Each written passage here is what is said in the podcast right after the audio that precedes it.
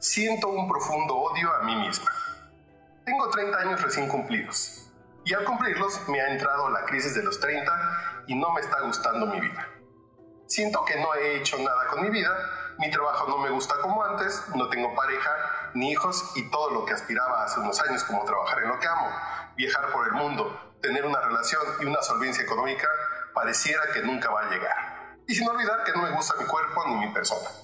Hay días en los que no me soporto, me siento la más grande perdedora del mundo y ver que todos avanzan me frustra y hace que me odie porque no hago nada bien.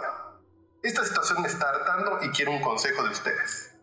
¿Cómo le hago para amarme a mí misma?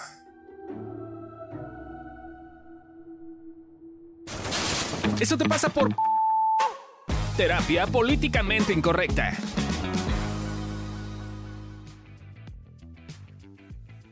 Hola, ¿cómo están? Bienvenidos a un nuevo episodio de Eso te pasa por En Casos. Yo soy Candy Godínez y el día de hoy están conmigo Fabio Valdés. Amílcar Valdés. los hermanitos Valdés. Voy a decir eso cada vez que me toque con ustedes. Yo nada más tengo que decir algo acerca del caso. ¿Qué? Más terapia. Menos redes sociales. Menos redes sociales, este, menos Instagram, eh, menos novelas coreanas. Rosa de Eh, Guadalupe. No, La Rosa de Guadalupe, fíjate que tiene más contexto aterrizado, ¿eh? Ok. O sea, fíjate, este tema en particular a mí me sorprende porque es medianamente común crea- creer que por lo que vemos en redes sociales, por lo que vemos en la vida, tendríamos que tener una vida diferente a la que tenemos. Y entonces nos frustramos porque no vemos lo que realmente los suertudos que somos, lo, lo buen nivel que tenemos, las buenas cosas que, te- que tenemos en la vida. Lo que sí hay así, ¿no? Sí, hay una frase que dice que eh, uno es ciego a los privilegios que tiene. Y creo que eso tiene que ver justo con que no agradecemos las cosas que sí tenemos y siempre estamos viendo las que no. Sí. ¿no? Entonces, este, yo sí te diría como un poquito, pues para empezar tienes un algo donde escuchas el podcast y lo ves, entonces por lo menos al- algo de lana tienes, ¿no?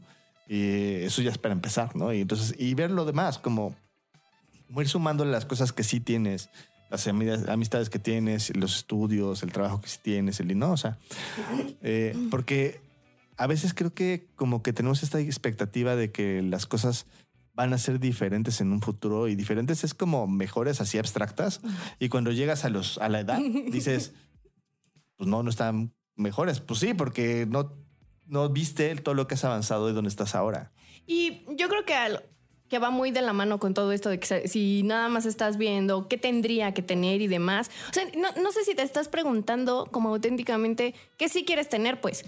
O sea, sí dices como de, ay, quienes ya tienen pareja, ya tienen hijos y así, ¿tú quieres? O sea, igual y no, no quieres, no te sientes plena con eso. Creo que una primera parte es como ver qué quieres tú, pues echarte un clavadito a esa parte. Y yo creo que hay dos cosas más. Una es, ¿qué quieres?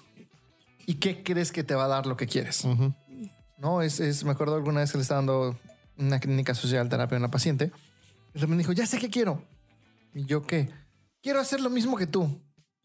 Y ya le dije, ¿cómo? Y ya le estuve como preguntando. Y me dijo, ah, no, me quiero ver cómo, cómo te ves tú haciendo lo que haces. Ya.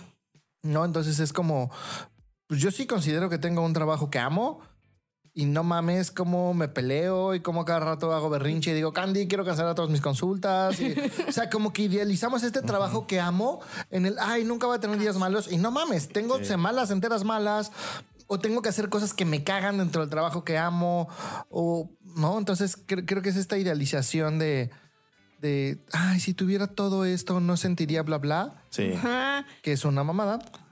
La otra también creo que las redes sociales, estas cosas de, de comparación importantes, me parecen una mamada. Y la otra que me es crucial, siempre confundo qué filósofo decía esto, entonces no sé, no diré cuál, pero era un filósofo Hubo alguien que dijo.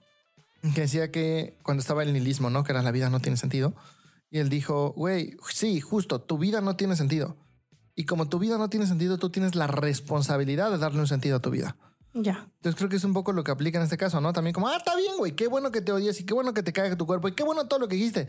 ¿Qué chingados vas vas a a hacer? hacer? Ajá, ¿qué ¿No? vas a hacer Es- con la eso? pregunta que hace al final me gusta, ¿no? ¿Qué puedo hacer para amarme a mí mismo? Pues primero acepta que estás donde estás, güey. Que no es tan de la chingada como dijo Fabio. Sí. Y empieza a decir, ok, tengo todo esto y con todo esto puedo construir esto más. ¿No? Sí, Es- sí.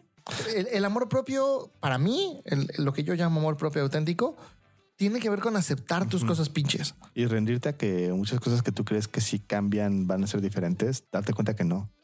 O sea, porque es justo la aceptación de, la, de lo que tú quieres y lo que te gustaría. Y eso implica un esfuerzo. O sea, pareciera que, no sé, es bien fácil. Ahorita nos ves aquí platicando del caso, ¿no? Y qué bonito, no sé qué, pero nos levantamos en la mañana y luego yo estuve haciendo como los guiones de los otros podcasts que, que grabamos durante toda la, la- la noche, güey, a última hora. Y, y es cansado, es difícil, es complicado, pero lo hacemos porque a final de cuentas nos da gusto ver o escuchar a la gente que de alguna forma está del otro lado y le gustan este tipo de cosas. Sí. Y nos gusta crear contenido para que la gente tenga conciencia. Y entonces nos enfocamos mucho más en eso. Entonces, una cosa es bien importante es que te fo- enfoques también en las cosas que te gustan con todos los precios que tienen. Porque a Sí. veces queremos solo lo que nos gusta sin el precio que tiene. Y pagar el precio es parte del... No, pues todo tiene un precio, güey. Te gusta comer así en el Puyol, pues va a costar, güey. ¿No? Te gusta este, comer tacos, también te va a costar, güey. O sea, no es como que hay, ¿no? O sea, eh, digo, si fueras perro callejero, no, pero es otra historia. En, en el caso de, de tu vida es como ver qué cosas quieres tú pagar para obtener las cosas que tú quieres, sabiendo que no vas a dejar de sentirte eh, pues incompleto, porque es parte de la vida, es parte de la, de la historia de la vida. Y lo que ves en redes sociales es falso. No es lo mismo que estos pinches actores y cantantes y el club de los 27 de güey, lo tienen todo, güey, se la viven drogados, se la viven. No es como, ¿por qué? Pues porque las putas sensaciones pinches no se van. Aprende a lidiar con ellas, güey. Si pinches güeyes multimillonarios que todo el mundo quiere ser como ellos no se les han quitado, güey, mejor aprende a lidiar con ello y ya. Va a estar más fácil. Sí, sí, sí. Digo, se dice fácil, toma un proceso, ve a terapia, porque no es tan pinche fácil como lo dije. Sí, y observa en las redes sociales y duda. Esta persona que estoy viendo aquí en esta foto que está en Dubai muy contento. Siempre estará así, Ajá. es lo único que hay. O sea, pues, mm, ¿Cuáles generalmente se sus temas? ¿Qué le pasará? Ajá, ¿no? ¿Cuál es generalmente su se vida, güey? O sea, porque no sé ustedes, pero yo cuando estoy discutiendo con mi esposa, cuando estoy así negativo en la vida, no me tomo una foto diciendo aquí mentando madres, güey. Aquí peleando. Estaría bueno. estaría ¿no? chido, güey. Creo que estaría padre como el... Como Aquí el... dándome en la madre Ajá. con mi güey. Así saliendo de sangre así. Hashtag la vida no es perfecta.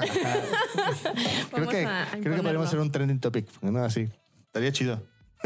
Pero bueno, síganos mandando sus casos. Sí, muchas gracias por mandarnos su caso, mándenos más y gracias por escucharnos. Bye.